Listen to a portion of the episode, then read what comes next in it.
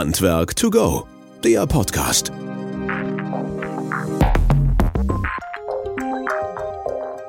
Ja, hallo und herzlich willkommen zu unserem Podcast Handwerk to go. Schön, dass ihr wieder dabei seid und eingeschaltet habt. Energieeinsparung ist nicht nur jetzt aktuell in aller Munde, schon länger und vor allen Dingen auch in Zukunft ein wichtiges Thema. Und es gibt dazu viele große und auch kleine Player am Markt, die sich natürlich mit diesem Thema beschäftigen und das rund ums Bau. So auch Firmen, die natürlich halt Folien herstellen und produzieren für den Bereich halt der Dichtheit von Gebäuden. Und das ist sozusagen die luftdichte Ebene. Und das ist auch das, was uns mit der Firma, wo wir heute zu Gast sein dürfen, halt verbindet. Wir sind nämlich zu Gast bei der Firma Dörken in Herdecke. Das ist zwischen Hagen und Dortmund, wenn ich mich richtig erinnere und auch das gesehen habe. Und zwar bei einem Weltmarktführer für den Bereich der Kunststofffolien. Sicherlich kennt ihr das alle da draußen, die das verwenden. Das ist nämlich die Delta-Folie. Ein bisschen Werbung darf ich halt in dem Bereich auch machen. Und wir wollen uns natürlich zu diesem Thema unterhalten, halt, wie funktioniert das als Weltmarktführer dort tätig zu sein, aber natürlich auch, wie trifft das direkt aufs Handwerk, also auf euch, die jetzt auch zuhören, in dem Bereich der Digitalisierung im Baugeschäft. Dazu haben wir zwei spannende Gäste, nicht eingeladen, weil wir durften hierher kommen und Gast sein. Und auf der einen Seite ist das der Ingo Quent, der ist CEO und Geschäftsführer für die Dörken-Gruppe im Bereich Vertrieb und Marketing. Hallo Herr Quent, herzlich willkommen und schön, dass Sie Zeit haben und dabei sind. Ja, danke schön äh, für die nette Einleitung. Ich äh, dürfte wohl, wenn ich mich jetzt hier in dem Kreise umschaue, der einzige Digital Unnative sein, der äh, an diesem Gespräch teilnimmt. Aber ich ähm, möchte genau diese Dinge hier äh, vorantreiben, weil sie für uns äh, essentiell sind, was die Zukunft betrifft und auch schon die Gegenwart äh, betrifft. Und freue mich heute auch viel, ein bisschen was zu lernen. Ja, das ist doch schön. Und wir auch vor allen Dingen. Wir haben schon ganz viel gelernt, weil wir durften schon einmal hier langlaufen, wir durften schon mal ein paar Produkte anfassen und so weiter. Das ist all das, was unsere Kundinnen und Kunden draußen und Zuhörer und Zuhörer tatsächlich erleben. Und der zweite Gast, der dabei ist, und das ist eigentlich der Initiator der ganzen Sache, ist der Marvin Urban, gehört auch zur Dörken-Gruppe im Bereich Farbfox oder ausgelagert Farbfox. Da werden wir sicherlich das eine oder andere gleich auch noch davon hören. Ähm, ja, Marvin, herzlich willkommen und auch schön, dass du dabei bist und Zeit hast. Ja, vielen lieben Dank. Also Digital Unnative würde ich nicht sagen, Digital Native bedingt. Also ich habe auch noch die Zeit von äh, Gameboy miterlebt und Floppy Disk. Von daher äh, kann ich beide Welten und finde es extrem gut und herausfordernd, die Chancen darin zu sehen. Ja, da werden wir ja gleich tiefer dran einsteigen, halt, was tatsächlich dabei äh, zu machen ist, beziehungsweise auch welche Chancen und Risiken da sind. Ja, mein Name ist Christian Bayerstedt. Ich darf äh, wie immer diesen tollen Podcast moderieren. Freue mich sehr, dass wir immer wieder Themen finden, die nah an dem Handwerk sind, nah an unseren Kundinnen und Kunden, vor allen Dingen auch Zuhörerinnen und Zuhörern und äh, nehmen gerne immer wieder Themen auf. Wenn ihr Ideen habt, Wünsche habt oder ähnliches, schreibt uns das unter podcast.wöhler.de oder gerne persönlich über Facebook, Instagram, LinkedIn, wie auch immer. Wir nehmen das immer gerne mit auf und planen das halt auch ein. Herr Quent, wir sind hier in Herdecke, wunderbar. Also das Städtchen war schön halt. Der, der Firmensitz ist sehr groß, sehr schön. Für alle, die jetzt vielleicht mit der Delta-Folie was anfangen können, aber jetzt noch nicht so sehr mit Dörken, weil das ja vielleicht nicht so überall der Begriff ist. Mal ein paar einleitende Worte. Was macht ihr? Wer seid ihr? Wo ihr herkommt, wissen wir jetzt. Genau. Ja, Dörken ist eine Familiengruppe, gegründet 1892. Das heißt, wir feiern nächstes Jahr 130 Jahre Geburtstag. Ähm, in vielen Generationen in Familienhand ähm, und äh, bewegen uns in unterschiedlichen Umfeldern. Zum einen einmal im Bereich der Coatings. Da geht es um die Funktionalität von äh, Oberflächen, es geht um Farben und Lacke und der Teil der Membranes. In den Membranes geht es halt um die Kunststofffolien für Stalldächer, allerdings auch für den Bereich äh, Schutz der Abdichtung im Keller. Mhm. Es ist eine Gruppe, die insgesamt über 1000 Mitarbeiter äh, verfügt, sehr international aufgestellt, sehr komplex. Ähm, Sie haben uns schon ganz freundlicherweise eben als Weltmarktführer ähm, anmoderiert. Das ist richtig. Man muss dafür allerdings wissen, dass es eine Nische ist, in der wir uns bewegen. Aber in dieser Nische der Kunststofffolien rund um die Applikationen äh, im Dach sind wir sicherlich äh, der größte Player im Markt, das ist richtig. Also wir haben ja auch da Berührungen gerade im Bereich der Luftdichtheitsebene. Also viele Kunden sind bei uns halt auch Energieberater, Bausachverständigen, Bauingenieure, die halt genau das machen halt. Also die überprüfen zum einen halt die luftdichte Ebene, aber bauen das teilweise auch ein. Und mit denen wir gesprochen haben, da waren sie schon bekannt. Ja, es soll auch keine Koketterie sein. Wir sind da natürlich bekannt und das ist ja auch ein Feld, was äh, uns seit vielen, vielen Jahren umtreibt, dieses auch immer wieder auf ein höheres Niveau zu ziehen, wenn man jetzt mal rein aus der Produktapplikation kommt. Das ist die eine Sache der äh, Geschichte. Andererseits ist es natürlich auch wichtig, das sind erklärungsbedürftige technische Produkte, wo auch es sehr, sehr darauf ankommt, dass die in der Weise verlegt äh, werden, dass sie dann hinterher auch luftdicht sind. Mhm weil halt gerade die Problemfälle, die auftauchen, im Wesentlichen dort auftauchen, wo halt zwar luftdichte Schichten eingesetzt werden, aber die Überlappungsbereiche oder andere Bereiche nicht so ausgeführt werden, dass das Dach dann wirklich luftdicht ist. Und da seid ihr ja ziemlich stark halt, zwangsläufig, ne? Da setzen wir seit vielen Jahrzehnten, ähm, ich spule jetzt mal ganz schnell vor, weil äh, ich natürlich jetzt schon extrem lange dabei bin und äh, auch die Anfänge der ersten und zweiten Wärmeschutzverordnungen mitgemacht habe, aber die Steildächer, wenn ich äh, diesen, diesen Punkt mal machen darf, sind in ähm, den letzten Jahren ja deutlich höheren Anforderungen ausgesetzt, dadurch, dass äh, dort äh, auch viel Wohnraum entsteht, dass dort ähm, Menschen direkt drunter wohnen. Das ist sogar heute mit die attraktivste Wohnlage, die man äh, insgesamt haben kann. Daher wird natürlich auch viel Dämmung eingesetzt und daher sind die Anforderungen an Steildach, was die Regendichtheit von außen, aber auch gerade was die Luftdichtheit von innen angeht, in den letzten Jahrzehnten immens gestiegen. Und das erfordert gerade für die Handwerker halt ähm, eine sehr genaue Applikation der äh, Bereiche und auch der Funktionsbereiche, damit das Dach dauerhaft luftdicht ist. Mhm. Und jetzt ist ja natürlich dieser Informationsfluss halt entscheidend und wichtig halt. Das heißt also, wie erfährt der Handwerker über diese Themen halt in Anführungsstrichen und wie können Sie das und wie transportieren Sie das jetzt aktuell? Wir transportieren das heute zum einen analog, mhm. im Sinne von, dass wir Schulungsveranstaltungen durchführen.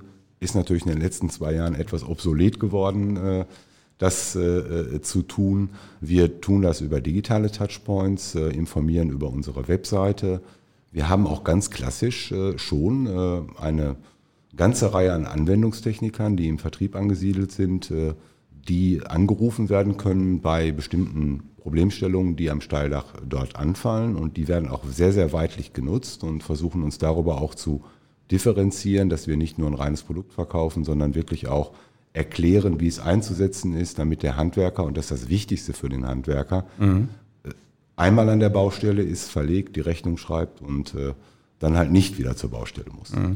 Was sind so die, wenn Sie das aus Ihrer Zeit ja noch kennen, was sind so die häufigsten Probleme oder die Problemstellungen, die da auftreten halt? Die häufigsten Problemstellungen sind natürlich auch die Unterschiedlichkeit der jeweilig nachfolgenden Gewerke, die äh, auftreten. Dass äh, zunächst einmal derjenige, der die Luftdichtheitsschicht aufbringt, nicht immer derjenige ist, der auch die Gipskartonplatte aufbringt, sodass äh, später noch äh, den Menschen einfällt, oh, ich müsste eigentlich vielleicht noch eine Steckdose haben oder ich brauche einen andere Funktionsbereich. Und dann werden halt Luftdichtheitsschichten zerstört und darüber findet dann halt Konvektion statt und die Dämmung wird durchfeuchtet. Und das ist jetzt ein ganz alter Spruch, wirklich aus den 70er Jahren. Eine nasse Dämmung ist so wie ein nasser Pullover. Wenn es da ein bisschen windig ist, dann wärmt er nicht mehr so richtig. Ist ja auch so, ne? Und die andere Sache, die vielleicht auch so im Verlaufe der Zeit äh, anwendungstechnisch unterstützt, äh, unterschätzt worden ist, ist, dass es ganz, ganz wichtig ist, dass die Überlappungsbereiche so aufgeführt, äh, ausgeführt werden, dass diese auch luftdicht sind und vor allem auch die Anschlussbereiche an ähm, den jeweiligen Bereichen im, äh, im, äh, im, im, im Schalldach. Mhm. Ja, das sind gerade diese Punkte, die oftmals unterschätzt werden, halt, was man in der Praxis sieht. Dann kommen die Leute mit unserem Messgerät in Anführungsstrichen, macht die Luftdichtheitsprüfung und dann merken die, okay, es sind Undichtheiten da, gehen halt mit einer Nebelpistole lang oder ähnliches und sehen dann tatsächlich, dass da irgendwelche Öffnungen sind, nicht geschlossene Sachen sind und ähnliches. Ne? Uns verbindet, glaube ich, noch was. Die sind auch Mitglied im FLIP, ne? im Fachverband ja, Luftdichtheit im Gebäude halt. Da haben wir auch nochmal, grüßen wir nochmal Herrn Solcher ganz lieb, das ist der genau. Geschäftsführer genau. da halt. Ne? Den kennen wir nun auch zugute halt. Okay, also dieses Thema ähm, hatten Sie ja jetzt angesprochen, auch aus den Jahren so raus und es wird immer digitaler halt letztlich und auch dieser Informationsweg wird immer digitaler. Marvin, jetzt habt ihr ja ähm, da so ein bisschen handwerkermäßig ein bisschen was ausgelagert halt letztlich. Wie kam denn dieser Punkt in diese Richtung zu gehen? von der Digitalisierungsseite her. Und vielleicht kannst du kurz mal erklären, was das denn überhaupt ist. Genau, also Farbfox an sich ist eine digitale Plattform für das Malerhandwerk. Das ist jetzt hier vom Auditorium ja nicht der interne Zuseherkreis, aber ich glaube, man kann einige Dinge überführen, nämlich die digitale Zukunft des Handwerks. Das ist etwas, was wir angehen müssen, was keiner wegdiskutieren kann. Und äh, wir sind, glaube ich, ein gutes Beispiel, wie man das mit, mit Mut und Unternehmertum betreiben kann, auch aus einem Corporate, also aus einem Unternehmen ausgelagert.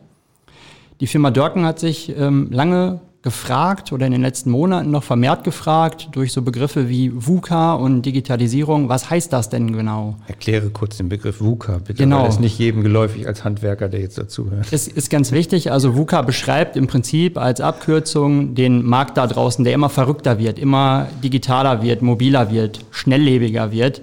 Ähm, durch Trends durchtrieben. Man merkt das ja durch Naturkatastrophen, die äh, einschlagen jedes Jahr. Und so ist es auch bei digitalen Dingen, ähm, die immer wieder neu stattfinden und in höherer Frequenz. Und dementsprechend ist es natürlich eine Marktanforderung, schnell reagieren zu können auf dieses ganze Thema. Dörken an sich hat sich diese Frage proaktiv gestellt und hat gesehen, dass Digitalisierung mehr oder minder zwei Achsen hat. Die eine Achse ist internes Setup, dass man Kommunikationssysteme aufbaut, dass man ERP-Systeme aufbaut, wo die Daten drin lagern, dass man seine Stammdaten im Griff hat und auch die Kommunikation innerhalb der Mitarbeiterschaft, intern, aber auch extern zu den Kunden, möglichst gut betreibt. Das ist ein Weg.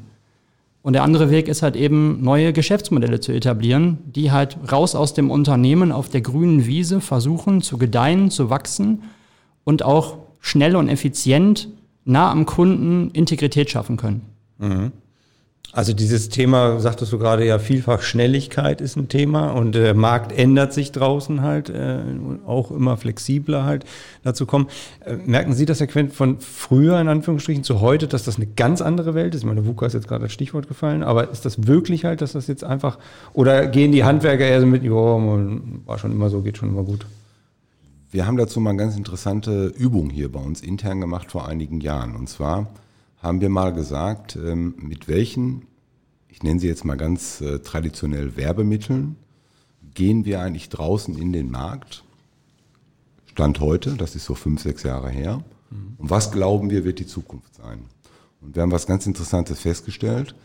Ähm, wir werden eine gewisse Zeit lang zusätzliche Touchpoints und dann in digitaler Art und Weise ähm, kreieren müssen. Aber wir können noch nicht vernachlässigen, dass wir in einer Branche sind, äh, wo sich viele Menschen auch noch gerne analog äh, informieren. Und ähm, diesen zweigeteilten Weg müssen wir dort äh, berücksichtigen und auch managen. Das ist in gewisser Weise manchmal ein Spagat, das auch in, ja, ich sag mal, in die Medienarbeit mit zu integrieren. Aber ganz grundsätzlich ist es so, dass man schon deutlich spürt, dass die Reise in Richtung Digitalität geht.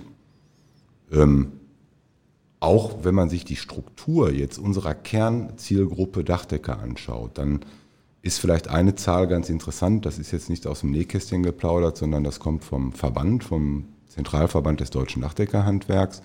Circa 60 Prozent der Dachdeckerbetriebe sind ein bis fünf Personenbetriebe. Mhm. Kleinstbetriebe halt quasi. Richtig. Ne? Und mhm. da ist natürlich wichtig, und das ist unser Anspruch, den hatten wir damals vor fünf Jahren ähm, entsprechend formuliert und äh, dem versuchen wir jetzt täglich gerecht zu werden.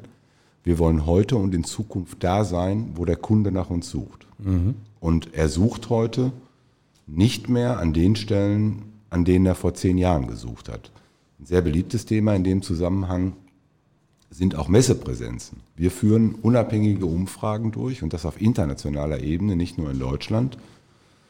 Du, lieber Handwerker, wo informierst du dich? Mhm. Und wenn man dann das im Verlauf der Jahre übereinander legt und schaut sich das an, dann sieht man, dass es eine deutliche Verschiebung geht äh, von den, ich nenne es mal, analogen Medien insgesamt, da gehört dann auch zum Beispiel eine Messe zu, aber nicht nur eine Messe selbstverständlich, hinzu, ich möchte eigentlich an jedem Ort, an dem ich bin, die Informationen zur Verfügung haben, die ich jetzt im Augenblick brauche und auch haben möchte. Mhm. Und gerade an diesem Stichwort Messen erkennt man das ja, glaube ich. Also in der Branche war es ja so durch Corona alles runtergefahren, gar nichts. Jetzt kommen wieder so die ersten Veranstaltungen und Messen hoch und man dachte ja erst, okay, wir können ganz drauf verzichten halt, aber so ganz geht's doch nicht. Also es kommt tatsächlich wieder auch an der Stelle was zum Laufen halt. Und der eine oder andere hat vielleicht gehofft, okay, ich brauche es nicht mehr, aber müssen trotzdem diesen, diesen Channel halt bespielen. Ne? Wir müssen diesen Channel bespielen, ganz sicher. Mhm. Marvin, und jetzt habt ihr quasi nochmal so einen Schritt oben drauf gelegt halt und habt gesagt, okay, wir nehmen diese Touchpoints, wir nehmen diese Digitalisierung und versuchen jetzt im Handwerk da nochmal ein bisschen stärker zu helfen. Ist das so richtig verstanden oder ist das so die Intention, die da hinter diesem Geschäftsmodell steckt? Wir haben eine ganz klare Ideologie und die heißt, wir brauchen hybride Kommunikation. Wir wollen nicht Digitalisierung um jeden Preis. Das ist, glaube ich, im Handwerk nicht der richtige Case, sondern wir müssen daran arbeiten, das, was wir heute haben, zu erhalten, auszubauen und digitale Medien zu nutzen, das zu verstärken. Mhm. Und das ist unsere Intention, im Handwerk erfolgreich zu sein. Und wie könnt ihr das machen halt quasi? Oder woran arbeitet ihr, dass es dann besser wird?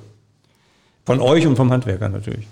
Klar, wir arbeiten natürlich immer mit direktem Feedback. Das ist uns ganz wichtig. Das heißt, wir entwickeln nicht irgendwas, was in den Medien gerade hochkocht oder andere schon gemacht haben, sondern wir probieren ganz viele Dinge aus, gemeinsam mit dem Kunden, in unserem Falle dann dem Maler als Handwerker. Mhm und gucken uns dann sein Verhalten an. Qualitativ, quantitativ. Wir versuchen ihn so gut wie möglich zu bespielen und die Sachen, die sich durchsetzen, behalten wir bei und führen sie weiter und intensivieren auch die Aktivitäten. Und andere Dinge lassen wir eben sein auf Grundlage unserer Erkenntnisse. Mhm.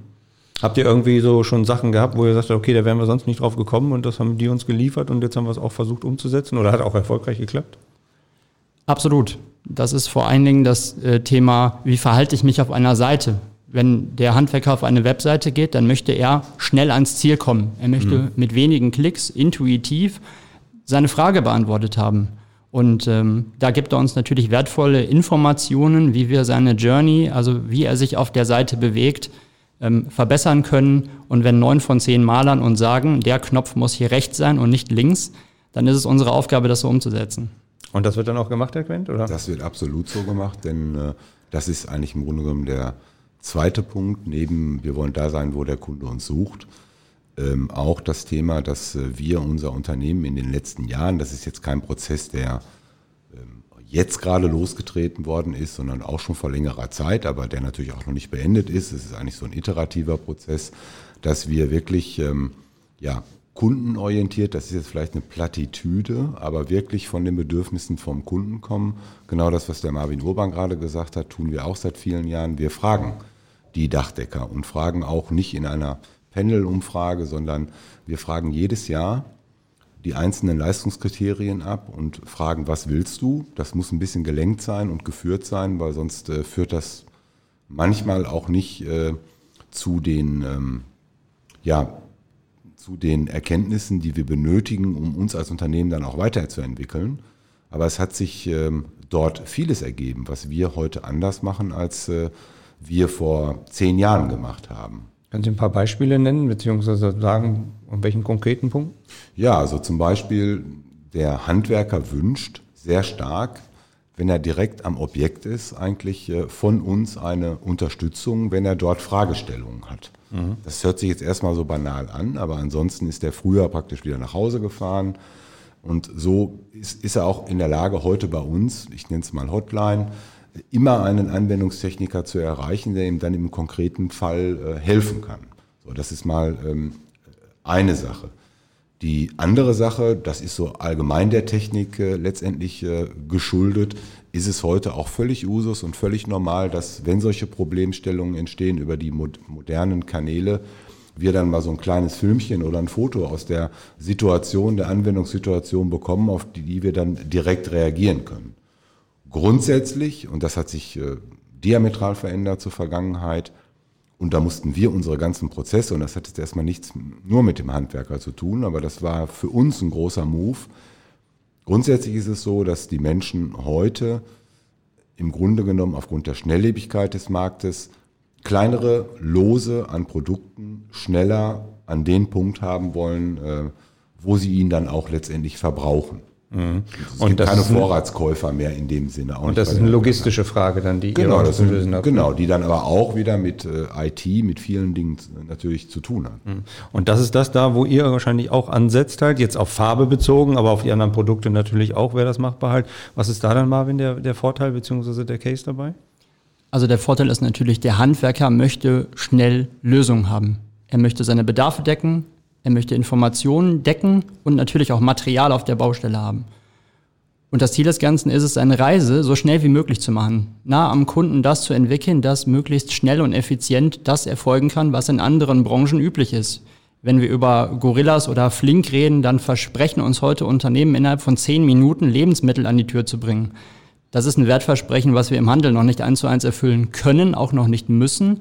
Aber wir sollten das immer im Hinterkopf haben, dass diese Reise schneller werden muss, damit der Kunde schneller Informationen und Bedarfe, Material deckt. Mhm. Und das ist auch das Bedürfnis des Kunden. Also ihr, die wollen das auch halt und brauchen das auch. Genau, und ich glaube, das ist die größte Herausforderung, die ein Unternehmen heute zu stemmen hat, wenn es mit Handwerk zu tun hat, nicht Digitalität um jeden Preis zu treiben, sondern nah am Kunden Dinge zu entwickeln. Ob die Lösung dann analog oder digital stattfindet, ist nicht wichtig, sondern wichtig ist, dass das Kundenerlebnis bei 100 Prozent Zufriedenheit stattfindet. Mhm. Und äh, was denken die Kunden dann, also Dachdecker oder Energieberater und ähnliches, also was wünschen die sich dann da in dem Falle? Im Prinzip geht es darum, dass der Kunde so schnell wie möglich auf der Baustelle Informationen mhm. besorgen möchte. Wenn es zum Beispiel um Datenblätter geht, dann möchte er nicht ein Fax schicken. Er möchte nicht irgendwo eine Hotline anrufen, wo er drei Minuten in der Warteschleife hängt. Sie werden gehalten. Mhm. Sondern er möchte sofort Informationen decken, damit er seine Arbeit aufnehmen kann. Denn dafür wird er bezahlt und da ist auch der größte Mangel, denn die Auftragsbücher sind voll. Und äh, das Ganze abzudecken, ist natürlich in seinem Interesse. Deswegen bieten wir Lösungen, die genau darauf einzahlen, dass er schnell vor Ort, mobil und vor allem auch intuitiv diese Informationen an seinem Smartphone deckt. Unser Traum ist immer so ein bisschen der Maler der Zukunft hat in einer Hand einen Pinsel und in der anderen Hand das Smartphone, denn das mhm. ist Arbeitsmaterial Nummer eins. Aber wenn man so ein bisschen aus der Kundenbrille sieht, und die Empfehlung ist ja von dem Podcast auch mal, was können die Handwerker oder Zuhörerinnen und Zuhörer davon mitnehmen, heißt das ja, was Sie sagten, Herr Quent, analog und digital geht nur noch mittlerweile einher und wird immer mehr. Das heißt also auch da die Kunden oder die Informanten von uns hier müssen auch dieses Digitale mitnehmen und auch mehr mitmachen halt. Das wäre natürlich unser Wunsch, aber mhm. letztendlich äh, ich denke nicht, dass es möglich ist und ich glaube auch nicht sinnvoll ist, ähm, die Kunden umzuerziehen. Das ist auch gar nicht unser Job, weil mhm. es sind Herrscher von Menschen daran gescheitert, dass sie den Kunden erklären wollten, was sie zu tun haben. Das ist auch gar nicht unser Anspruch.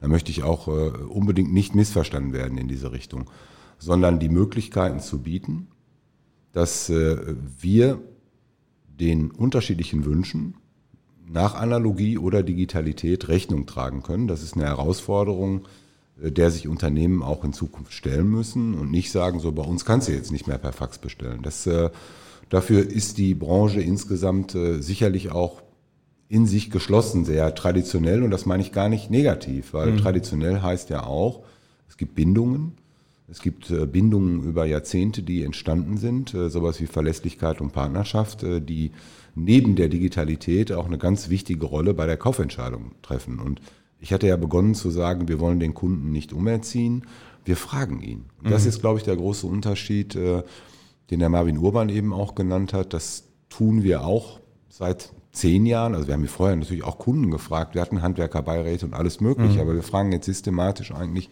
nach Verbesserungen und sagen, was möchtest du? Damit wir das in Zukunft abbilden können.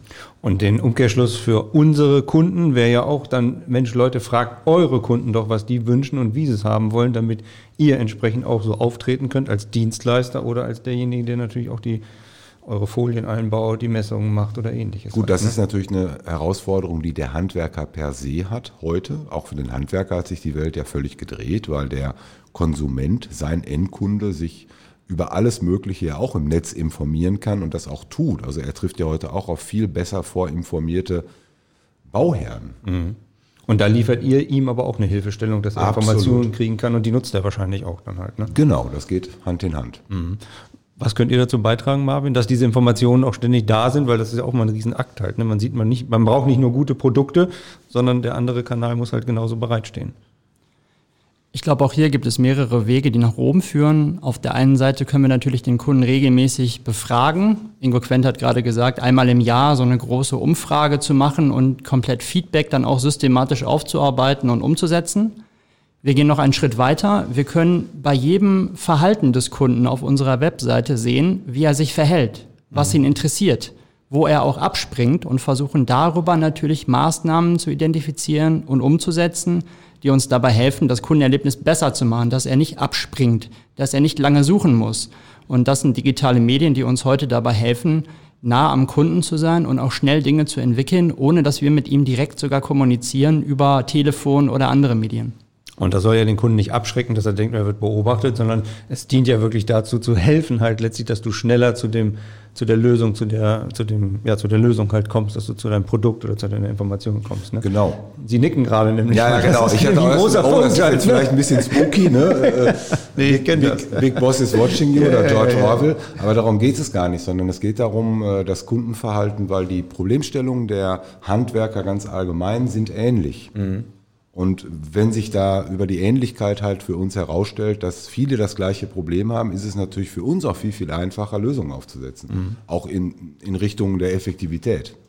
Ich würde ganz gerne noch mal einen weiteren Punkt reinwerfen, weil wir ja mit einem großen Player hier unterwegs sind, halt diese Differenzierung zwischen national und international halt. Sie haben ja gesagt, das wird immer internationaler, das Geschäft halt, dadurch auch schnelllebiger, Zeitzonen überbrücken und so weiter. Gibt es einen großen Unterschied, sagen wir, europäisch gedacht zu dem Rest der Welt oder Deutschland zu europäisch? Ich weiß nicht, wo Sie da sehr stark differenzieren. In, in Bezug auf äh, Digitalität oder. Digitalaffinität, Ja, ja, ja. ja, da gibt es durchaus äh, äh, Unterschiede. Wir sind ja durchaus auch in Nordamerika unterwegs. Da ist das gang und gäbe, äh, dass Menschen sich äh, über das Smartphone informieren. Also das liegt natürlich so ein bisschen in der Natur der Sache auch, dass in Nordamerika äh, auch der Handwerker im Gegensatz zu Europa in allererster Linie ein Businessman ist.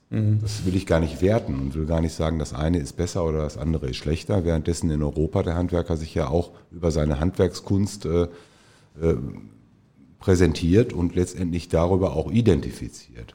Also das ist einmal ein großer Unterschied, aber grundsätzlich Grundsätzlich ist es so, dass in Europa, wenn ich jetzt mal in Europa bleibe, die Digitalaffinität auch auf internationaler Ebene sehr stark zugenommen hat und da sind die Geschwindigkeiten ähnlich. Also da haben wir die, finden wir das Gleiche vor, was wir hier auch vorfinden, dass es geht in Richtung Digitalität, was die Informationsbeschaffung angeht, ganz eindeutig.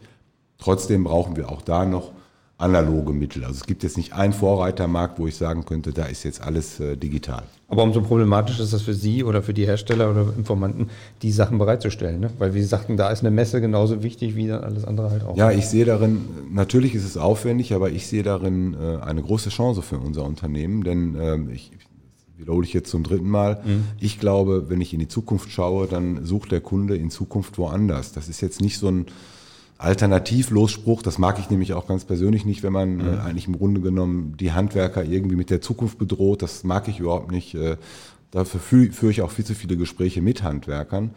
Aber ganz grundsätzlich ist es so, dass es für uns als Unternehmen auch eine Chance ist, äh, uns auf Dauer zu differenzieren, weil es gibt ja nicht nur uns, ne? auch wenn ich am liebsten über uns rede, aber es gibt nicht nur uns. Marvin, was wünschst du dir oder woran arbeitet ihr? Du kannst ja vielleicht nicht alles sagen, aber in die Zukunft mal so gedacht halt. Jetzt haben wir ja gesehen, okay, an den und den Punkten seid ihr dabei, halt versucht die Handwerker da zu unterstützen. Ähm, wo geht's deiner Meinung, eurer Meinung nach hin, perspektivisch gesehen? Jetzt mal so wirklich ein Sprung, fünf Jahre, zehn Jahre mal, ne? Also ich glaube, wir stehen vor einem nicht harten Umbruch, das, das wäre falsch, aber wir stehen schon vor einem generativen Umbruch in der Branche. Also viele Maler sind heute schon relativ alt und werden in den nächsten fünf bis zehn Jahren verrentet. Das bedeutet, ähm, es muss jemand nachkommen, denn der Bedarf ist da, der muss gedeckt werden, der wird auch gedeckt werden. Da gibt es verschiedene Methoden. Ähm, Natürlich Nachwuchs, das ist ein generelles Problem in der Branche, deswegen wird viel auch durch Zuwanderung und, und Einkauf von außen, auch von anderen Gewerken beeinflusst, die in das Malerhandwerk dann reingehen und die Bedarfe entsprechend decken und ausführen. Ich glaube persönlich, es geht in Richtung Plattformökonomie. Ähm, warum sollten wir beruflich Dinge anders machen als privat? Privat es ein bisschen mehr greifbarer machen, ein bisschen erläutern halt? Privat sind wir es gewohnt, bestimmte Dinge heute schon zu nutzen. Wir nutzen WhatsApp, ist eine Plattform, wir nutzen Netflix, wir bestellen bei Amazon, wir streamen Podcasts bei Spotify. Das ist heute normal für uns. Und ich glaube, dass in den nächsten Jahren auch durch diesen generativen Umbruch das Ganze auch mehr und mehr in den Businessbereich gehen wird und dass Handwerker diese Dinge normal empfinden werden in ihrem täglichen Doing. Das kommt auf die Baustellen und da müssen wir uns wappnen als Hersteller, als Händler, damit halt genau dieser Trend nicht verschlafen wird, sondern proaktiv gehandhabt wird. Was bedeutet das für Sie als Unternehmen, Herr Quent? In der Größenordnung, was da für ein Transformationsprozess auf nicht Sie persönlich, aber auf Ihre Kolleginnen, Mitarbeiterinnen und Mitarbeiter zukommt? Das bedeutet eine ganze Menge. Das bedeutet natürlich zunächst einmal, wenn ich jetzt aus der unternehmerischen Brille das betrachte, dass wir die entsprechenden Ressourcen in der Vorfinanzierung bereitstellen müssen. Das hört sich jetzt sehr, ähm, sag ich mal, ähm, BWL-lastig an. BWL-lastig an, äh, das ist richtig, aber grundsätzlich ist es so, dass wir eine Vollinvestition tätigen müssen, dass wir auch, und das spüren wir heute schon, also wir brauchen ganz andere Mitarbeiterprofile, wir brauchen ganz andere Qualifikationsprofile der, der Mitarbeiter und da müssen wir auch zukünftig attraktiv sein ähm, für diese Mitarbeiter. Also das ist unsere größte Herausforderung dass wir im Grunde genommen ein gutes Mix haben aus äh, Erfahrung, aber gleichzeitig äh, Leute, die sich in diesen neuen Dingen auskennen. Und äh, ich breche mir da persönlich auch gar keinen Zacken aus der Krone. Ähm, ich bin immer schon digital interessiert gewesen, aber es ist ganz, ganz wichtig, dass man auch den, ich nenne es mal Nachwuchskräften, im Unternehmen entsprechend zuhört und auch gut zuhört, weil äh, viele, viele Dinge aus dem privaten Bereich in den Businessbereich übergeschwappt sind. Nehmen wir mal ein ganz anderes Beispiel in dem Bereich, ist äh, das iPhone. Das iPhone war eine ganze Zeit lang in Unternehmen nicht so im Einsatz, weil es, ich sage jetzt nicht eine Sicherheitslücke gab, aber weil man sich gerade beim mhm. Mailverkehr insgesamt nicht so sicher fühlte.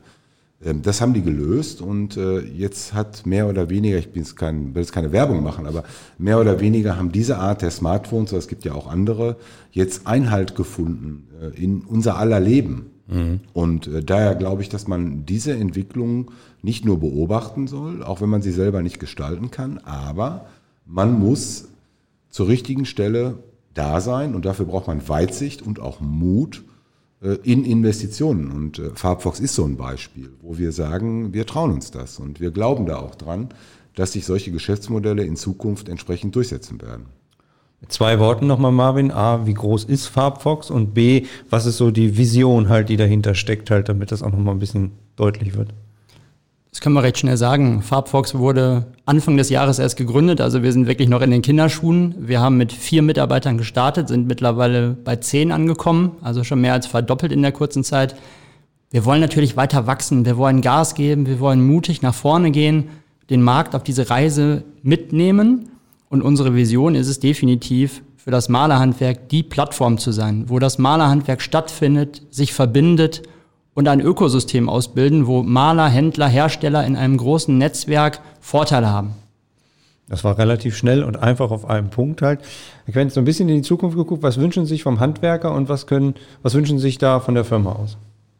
Mhm. So zum Ende hin. Ja, also für den, für den Handwerker oder von dem Handwerker wünsche ich mir, dass er das Thema Digitalität nicht als äh, Bedrohung sieht, sondern als Hilfsmittel. Ich weiß aus sehr, sehr vielen Handwerkergesprächen und Kontakten, dass das heute schon der Fall ist, aber dass wir im Grunde genommen in, in Zukunft äh, eine Abkürzung finden, sodass sich der Handwerker eigentlich, egal wo er gerade ist, entsprechend über alles informieren kann, was er ja, sag ich mal, an Informationssetup braucht, um an der Baustelle agieren zu können. Das würde ich mir wünschen, diese Offenheit, äh, äh, mit diesen Medien entsprechend zu arbeiten. Denn das ist kein, kein Hexenwerk.